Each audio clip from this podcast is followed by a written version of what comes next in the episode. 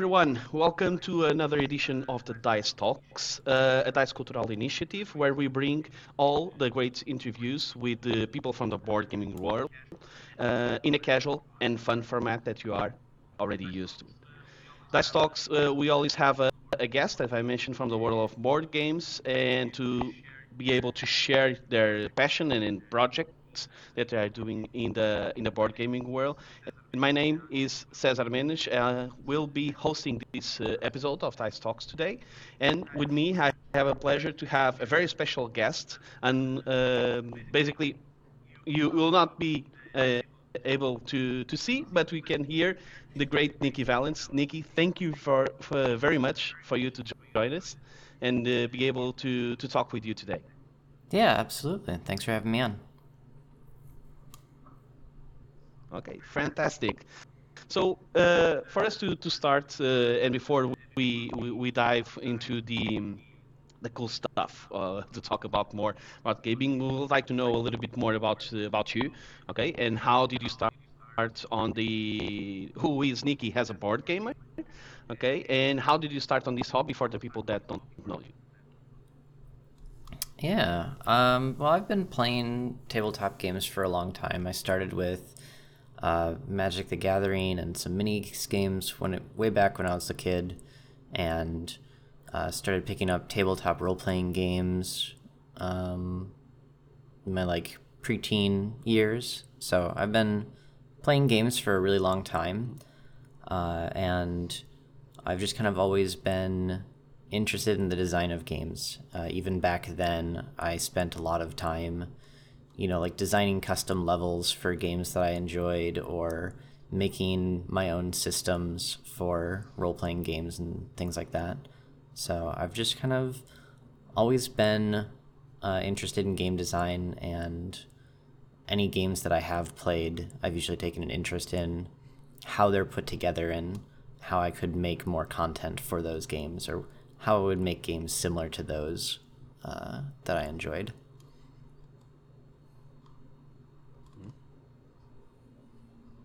Okay. Okay, great. So, and, and what what was the the the key moment or the the, the game that really uh, led you to be starting on this more modern board gaming? Um, I don't think there was any particular like single moment or game. Uh, it was really, like I said, just an, any game that I played, I had a tendency to f- try to figure out how it was working and you know what its mechanics were and uh, how I would design additional content for those games or how I would go about making games that were similar to them. Um, so I was always kind of interested in the design aspects of games uh, a lot more so than playing them even, and that's been true pretty much my entire life. I've always just been analyzing how games are made and uh, trying to make them myself. Okay, that's that's great. So, so it, it is always something uh, that was with you regarding the, the design, not only playing but already analyzing and designing the games. Fantastic, very good. So let's uh, uh, let's talk a little bit about uh, your path on game design and continue from there. So you you are very well known, obviously, by uh, very big games, uh, and they usually are more on the on the dark and more heavily thematic games, right? And Mm-hmm. you had a big shift, right, to to different kind of games, more can talk a little bit more fluffy games and more family oriented, not necessarily less thematic, right? Uh, um, what made you do this big change, right? To completely uh, pinpoint to another another direction in terms of uh, of uh, of gaming. And Yeah. how hard Uh, was it to, to, to do it? it wasn't that hard. Uh, the the kind of more cute and colorful games that I've been designing recently are just kind of more of the things that I would make when I'm just given the opportunity to make whatever I want. Um, so the more kind of like horror and Lovecraft stuff that I worked on before, there were games that I was assigned to, and like, you know, I'm gonna do as much as I can with them and and make them as good and, and incredible as I can. But uh, the games that I've really wanted to be making have always been these kind of more cute and colorful and more friendly uh, experiences. So when I uh, became a freelancer, those are the types of games that I kind of pivoted to making. Uh, stuff like Quirky Circuits or Artisans of Splendent Vale, um, where they're just these.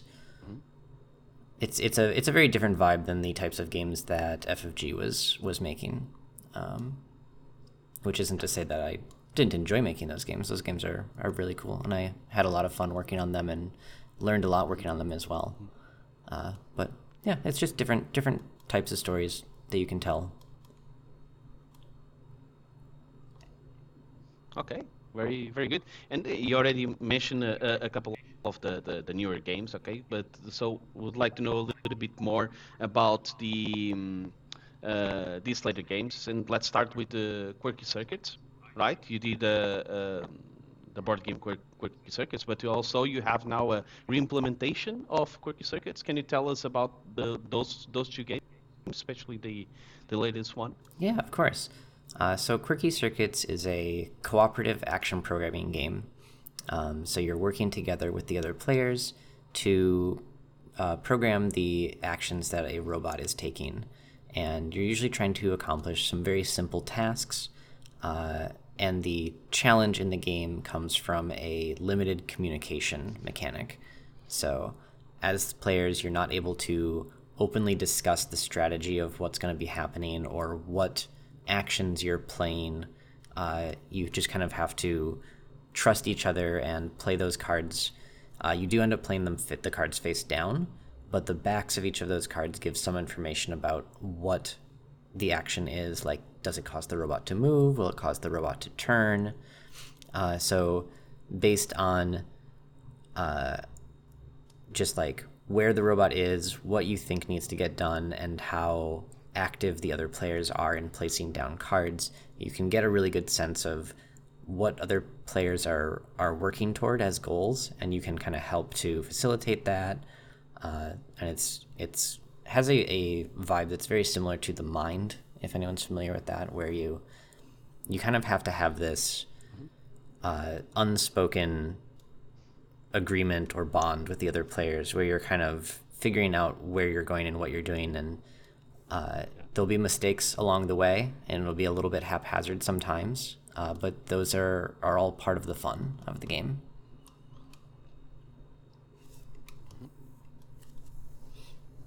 okay very very very very, very good and uh, what difference with this implementation of uh, Penny and Gizmo's yeah. Uh, so the original Quirky Circuits is uh, like a forty or fifty dollar box. It's a bit larger. Um, it comes with four robots and twenty four scenarios, I believe it was.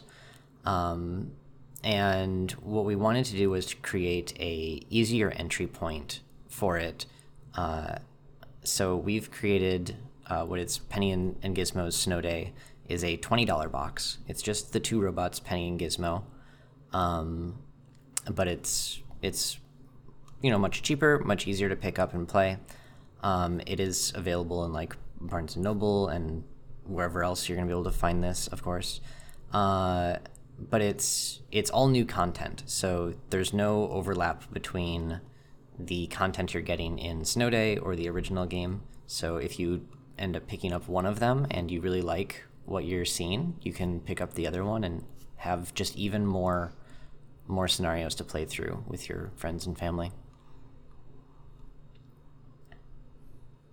Okay, so they, they are inter interchangeable, right? So the scenarios from uh, Penny and Gizmo's Snow Day, right, can be played by the, the larger box. Is that correct? Uh, yeah, yeah. It's not an expansion, so either one will, will work on its own. Um, and if you pick up both of them, you just have even more to play. Okay, Okay, great, nice. That's very good. And it is, and it is visually, it's very appealing, right? So the the, the it's really really appealing. The the uh, not even the box, but also all the game is very appealing, very interesting to to, to have for for a family game, right? So it's uh, it's really really. Mm-hmm.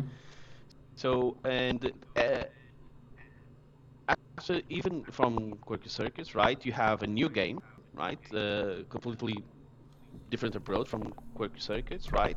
And it's uh, much more thematic is- experience, right? That is Artisans of Splendent Vale, right? As, Mhm. as you already men- mentioned.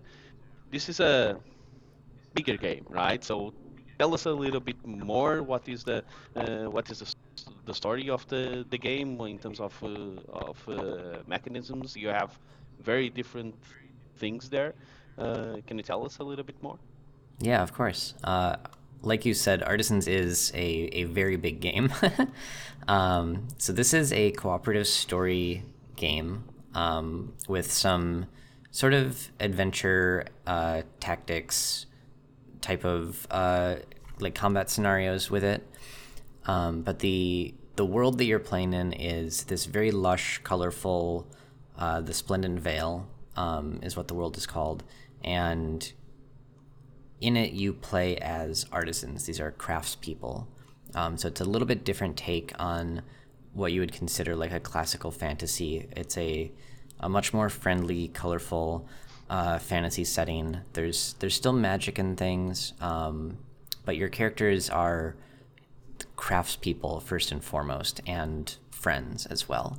So it's a very uh, it's it's a much more wholesome experience than what you'd expect from a lot of fantasy settings. Um, there's less emphasis on combat or violence in it, and more on friendship and camaraderie and teamwork, and being able to like create cool things to help each other. Um, but yeah, it's it's mostly a very story driven game. There's a lot of reading in it. It actually comes with a unique character book for each of the four characters. So when you are playing this game, you choose one of these four characters that you play as, and you'll have uh, your own storybook that you know is is unique to you, and you'll get to read it. Um, that'll have extra stuff in it that's based on your character and the choices you can make as a character. Um, but you'll end up reading through these stories together. Um, and these are these are very big books. These are effectively novels, each one of them. Uh, we're talking about like 400 page books uh, that are just packed full of story. So there's there's lots and lots of of good narrative in there. Um, and most of the adventures that you go on, you'll be reading from these books together as a group. Uh, you can kind of trade off who's reading at any given moment. You'll have parts where uh, there's unique text for you to read based on which character you're playing. And it might be that you've noticed something that the other characters didn't notice. Maybe there's choices that you can make as the character you've chosen to play that the other characters aren't able to make. Um, or maybe you just have a different approach, approach to how to overcome the challenges that the team is faced with. So, as you're out on these adventures and uh, different things come up, each character might have a different way of dealing with these different things that you are encountering. Uh, and it's up to the group to kind of decide what's the best way to approach each challenge or each uh, encounter that they they have. Okay, great. So it's uh, through multiple sessions, obviously, for something that. Yeah. Uh, and uh, and it is it is is interesting because you you do see a lot of these adventures that you go with uh, with the as a group, Mhm. right? So it- it- there is no sp- specifics uh, narratives, right, inside of the group, depending on the character that it is uh, that we are that we are talking about. That's that's really really interesting and very very different, uh, at least for for for what I uh, from my knowledge, right? Right. So and, and in terms of um, it, it is um, there is a, a beginning and an end, right? So how large, how big are we talking about in terms of uh, gameplay? Yeah, so it, it's played out over the course of a campaign, and it is quite large. Uh, the average is probably about 50 hours of playtime to play through the entire campaign. Um, and even with that, it's it's very likely that there'll be many decisions that you didn't make and different things that you didn't see. So there's also a pretty good amount of replayability to being able to pick up the game again some other time, play different characters, make different choices along the way, and get you know a different story out of this game than the first time you played. Um, one thing I should mention is this is a legacy game, so there are stickers or writing on components or other ways that might permanently change the components of the game, which all helps to uh, make the progression of your characters and the progression of the world uh, more felt by the players. Um, so there is also a recharge pack available. So if you do want to replay this game, you can get the recharge pack. It's much cheaper, and it'll just replace any of the components that were permanently altered, so that you can play again. Okay. Okay, that's that, that that's interesting. That's good to know. That's good to know then. Okay, uh, so and and uh, you say that it's a campaign, but it is uh, is it like multiple fixed sessions, or I, do you have the ability of uh, stopping the game at any time and save it and continue next week or something like that? How does Yeah. it work? Uh, it doesn't have scenarios in the same way that you would think of a lot of adventure games having scenarios. Um, it's much more freeform um, because it's so story driven, and any given day in the adventure, so like the campaign takes place over the course of multiple weeks within the world. Um, so any given day within the this story, it might only take you, you know, 30 to 50 minutes to play through a day because you've decided to stay in the city and just kind of like, you know, do some crafting or hang out with each other for a bit and rest.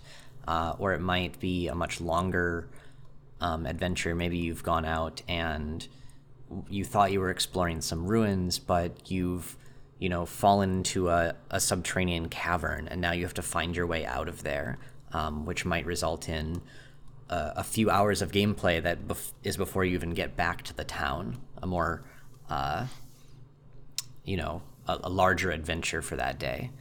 Uh, but for the most part, because it's just this story, you can kind of stop at any point. Like you could just put a bookmark in your books at the page that you're on, and you could just put it away and come back to it another time.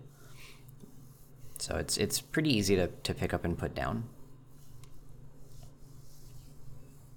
Okay. Okay. Good. And and and in terms of um, and in terms you you so it, it is really first of all it's very interesting that it is a completely different theme, right? Especially for a campaign game, Mm-hmm. Right? As you as you mentioned, there is no more no is no focus in violence and it's more on friendship, which is a very different thing, right? You usually see a lot of fantasy themes and all combat driven, Mhm. right? In progressions of abilities and uh, for c- combat, it's it's completely very interesting uh, view of uh, of uh, and thematic, right? In terms of uh, of theme, and there is an interesting thing that I've seen that is uh, also you do a lot of uh, crafting, right? You have uh, the crafting abilities that are specific for each character. Yeah, that's right. How does it work? Uh, well, it's actually different for each of the four characters that you can play as, um, based on what their professions are. Uh, so we've got in the team there's a tailor who can make uh, worn items. So you can find different crafting materials as you're adventuring. You can use you know cotton and wool and leather to craft uh, different kinds of clothing, jackets or boots or you know whatever else uh, that your companions would like to wear. Um, something that's really interesting about those is there's actually stickers that come with the game that both uh, show the mechanical effects of these this gear that you're creating, but also the visual aspects of it. So you'll be able to, if you, you know, craft a really nice looking jacket for one of the other characters, they'll actually be able to apply that jacket as a sticker to their character art, so they can kind of customize the way that their characters look over the course of the campaign. Nice. Um, uh, Harinia is our alchemist, uh, our apothecary, rather, is the correct term. Um, so she is making potions and elixirs and things. Uh, most of them are kind of uh, buffs or healing effects or other things like that. Um, but there are some other effects in there that can be more like um, utility based, or they can get you out of trouble if something's going wrong. Um, so those are pretty nice. Uh, that whole system of crafting is very much a. You can learn recipes, but you're also encouraged to sort of just try out different combinations of ingredients and see what happens. Um, so you'll get some really interesting stories of what it's like to be brewing these different potions, and uh, you'll pretty quickly get a sense of like what different ingredients are likely to do, and you can sort of start to guess what different combinations might end up doing, and as you're looking for new ingredients out in the in your ventures. Um, we also have uh, Javi, who is an artificer. So Javi is able to create Okay. uh, new magical items and tools and weapons if you need them for you know the entire team. Um, many of them are sort of utility effects, uh, but one of the things that's also a little bit unique about how Javi crafts. So aside from crafting, there's also a unique set of skills that each of the characters is able to unlock. Uh, for Javi, that skill like that skill tree that's available to you and Javi's crafting is actually sort of related to each other. So Javi actually has a prosthetic arm, and the the prosthetic that he has is his own design. He's created this this arm for himself through artifice. Uh, so modifying and upgrading his prosthetics is part of his story and like how his crafting even like plays into the rest of his whole skill tree. So there's a lot of really interesting things there. You can either be making standalone tools for the rest of the team, or you can even be using your crafting skill to sort of uh, enhance your own personal abilities and things like that. And then our last character is a mason, which in this world is specifically meaning someone who uses uh, runes to empower uh, physical objects. So uh, Soraya is our mason, and she's able to apply these runes to uh, different weapons or tools that you have, or your armor that you might have during the game, and it enhances it in different ways, whether that's you know making them work a little bit better, or perhaps unlocking new abilities for those different items that you wouldn't have had otherwise. Um, and then each of their individual crafts will also just sort of show up in different places within the story itself. So, for instance, if you come to a door and the door is stuck or it's locked or something like that, Soraya might be able to help you figure out how to get through there, whether that's by dismantling the door or unlocking it or maybe like repairing it so that it can be used again, different things like that. Uh, likewise, the other three characters are able to use their unique crafts within the actual adventures of the stories, um, like when you're out in the field instead of just when you're at home.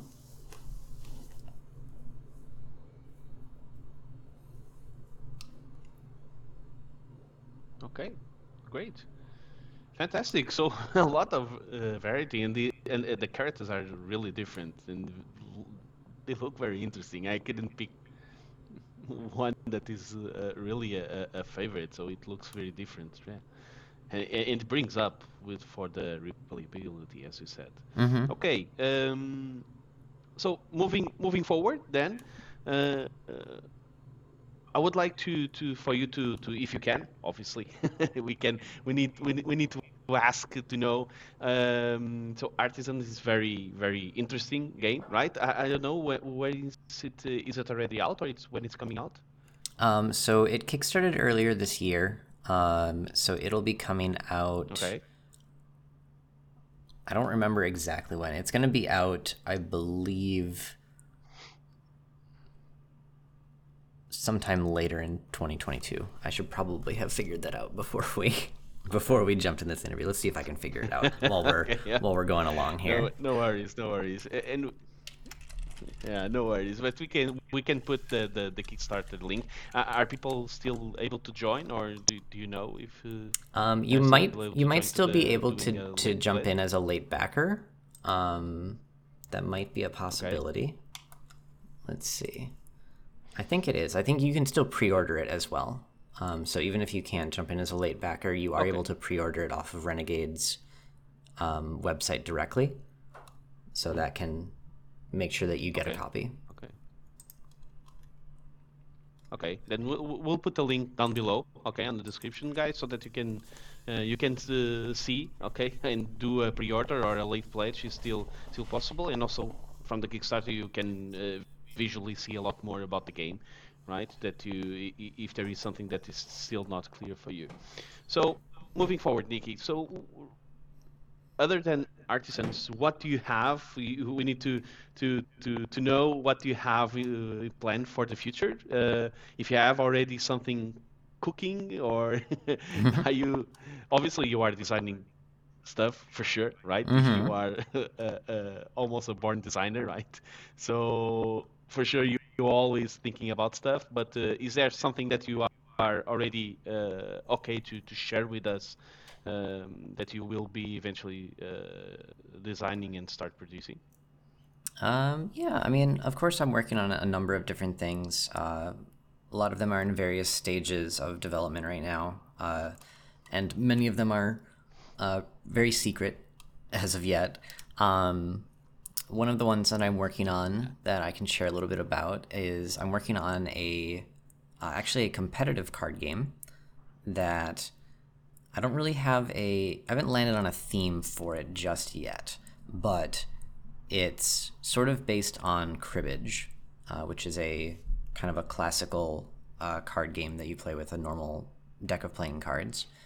Um, cribbage is a game that I played a lot as a kid, and it's always really interested me uh, with how it it works very different from other card games. You you kind of make these different combinations of cards. It's almost like a cross between something like a poker and a rummy and like it's it's like got aspects of a few different card games that all kind of mixed together. I always make the joke that cribbage is like if you showed a board game designer a deck of cards and they had never played card games before, what would they make with these cards? And it's kind of like that where there's like a little bit too much rules and it's kind of complex, but there's also like this deep strategy to it that's really interesting. So, uh, cribbage has always been really interesting to me. So I'm kind of making a sort of my love letter to cribbage. Like, what would, how do I take these mechanics and how do I create something that feels like me um, and kind of does the things that I would want uh, a card game like that to do. Uh, but yeah, I don't have a theme for it just yet, but it is kind of kind of my first like big dive into like what if I what if I made a competitive game? What would that look like? Because I've always been making cooperative games. Yeah, that's cool. That's cool. that's good to know. Always, always starting, uh, uh, always trying to do new stuff. That's that, that's good. One of the things that I love you, uh, I, I love you will regarding board game design is that you always doing very different stuff and very um, always trying to to have something new, right? Something fresh mm-hmm. to to bring us uh, either thematically even and even mechanically. So that's that's really nice. So uh, the last thing that I want to to to do, okay, in here is to, to play a, a, little game with you that we usually do with our with our guests.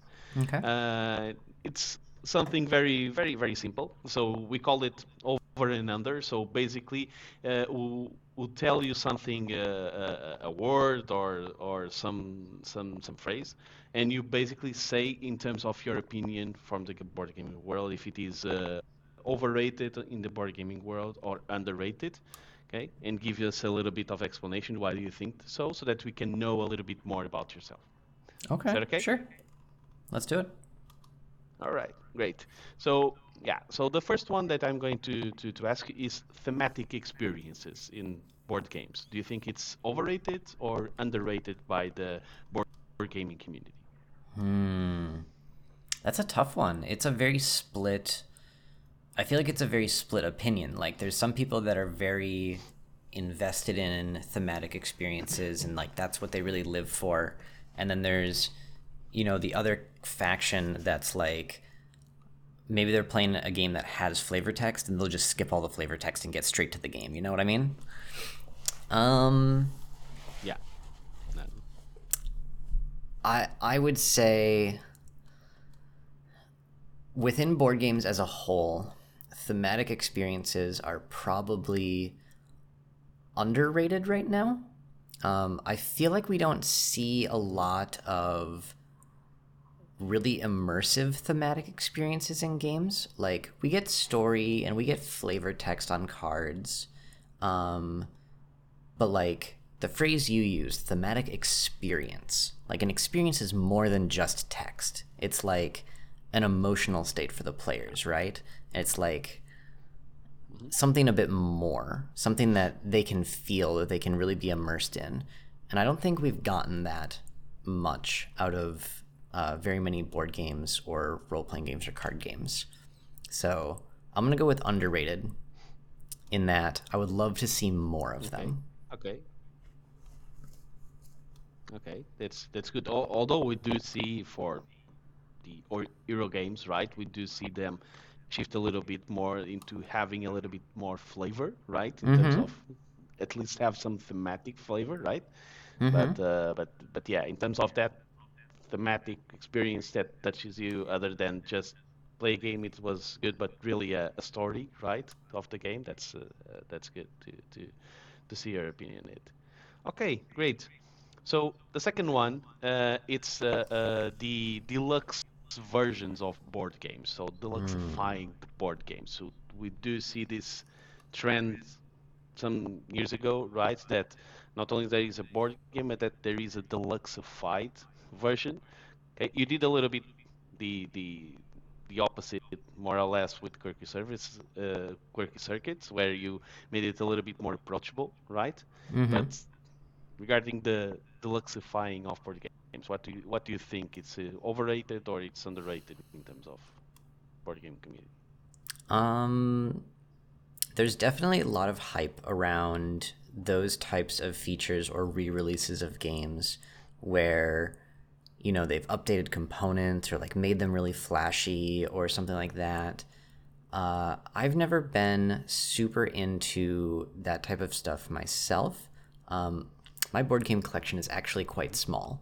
Uh, I I think I only recently got above thirty games in my collection, so uh, I don't I don't have that many actual games, um, and Okay. I, I guess the only deluxe version of a game that I even have is uh, the tile version of Hanabi, but that's more of even just a a, a feeling thing. Like the tiles are much more weighty and fun to play with than the cards. Um, so I don't. I'm I'm gonna say deluxe editions of games overrated. Um, I don't think you need a lot of that stuff to really get a good game experience. Like the pieces don't need to be super flashy. They don't need to be like full color printed, uh, you know, meeples or or anything else, or like big, uh, huge plastic minis that are that are hand painted, or all of these things. Like, I don't I don't think you need those really big expenditures in order to make the game fun. Um, that said, I do really like when people hand paint their own minis. I think I think those people have a lot of really cool stuff that's going on. I would encourage them to keep doing what they're doing. That's good. That's good. That's good. Uh, and actually, you, you, touched on the, the, the next one, which is which is uh, which is uh, miniatures, right? If you, if you think that it's they are overrated or underrated, right? So you already touched a little bit of. Okay, those. okay. Uh, when you say miniatures, do you mean specifically plastic minis, or what are you what are you thinking? Yes. Yes. Yeah. Okay. Yeah. More the plastic right? Than the. Yeah. I'm I'm personally not a huge fan of plastic minis. I think uh, like the cardboard standees that can have art on them, or um, I actually really like the feeling of meeples. Uh, the wood I think feels really nice, and uh, it's very satisfying to to move around and, and play with. Uh, so you can you can definitely do a lot of really cool things with minis that you can't do with other mediums. But overall, I would say that plastic minis are overrated within games. I think a lot of times games could get away with those components being something simpler, something a little, you know, nicer. Oftentimes, uh, having whatever those components are being something smaller that can move around the board more easily would be really nice. Plastic minis can very quickly become kind of too big for their spaces for games where there's spaces like that. Um, and one of I think one Shelves. of yeah shelf space, the box box space. There's there's a lot of of uh, expensive like effects of that, and I think there's there's two kind of big categories where that make me feel like plastic minis are a little overrated or overused even in games. One of them is a like an environmental standpoint. Um, you know, creating these plastics is a very it's it's a very you know cost uh, it's a it's a big environmental cost to be able to create these things, and then there's all of this plastic around. If you end up getting rid of these games, you know, new versions of games come out or whatever, and you eventually get rid of these games, we have all these plastic minis around that are just kind of kind of linger in landfills and stuff, and they're not gonna they're not gonna decompose or break down like the other components we have. Um, that's much easier to recycle, for instance. Um, but one of the other things is a actually an aesthetic uh, like nitpick that I have of usually when you get these plastic minis, they're coming and it's just this like gray, bland plastic. It's unpainted, um, and I just think that doesn't look as nice as wooden meeples or the the printed uh, standees, like punchboard standees.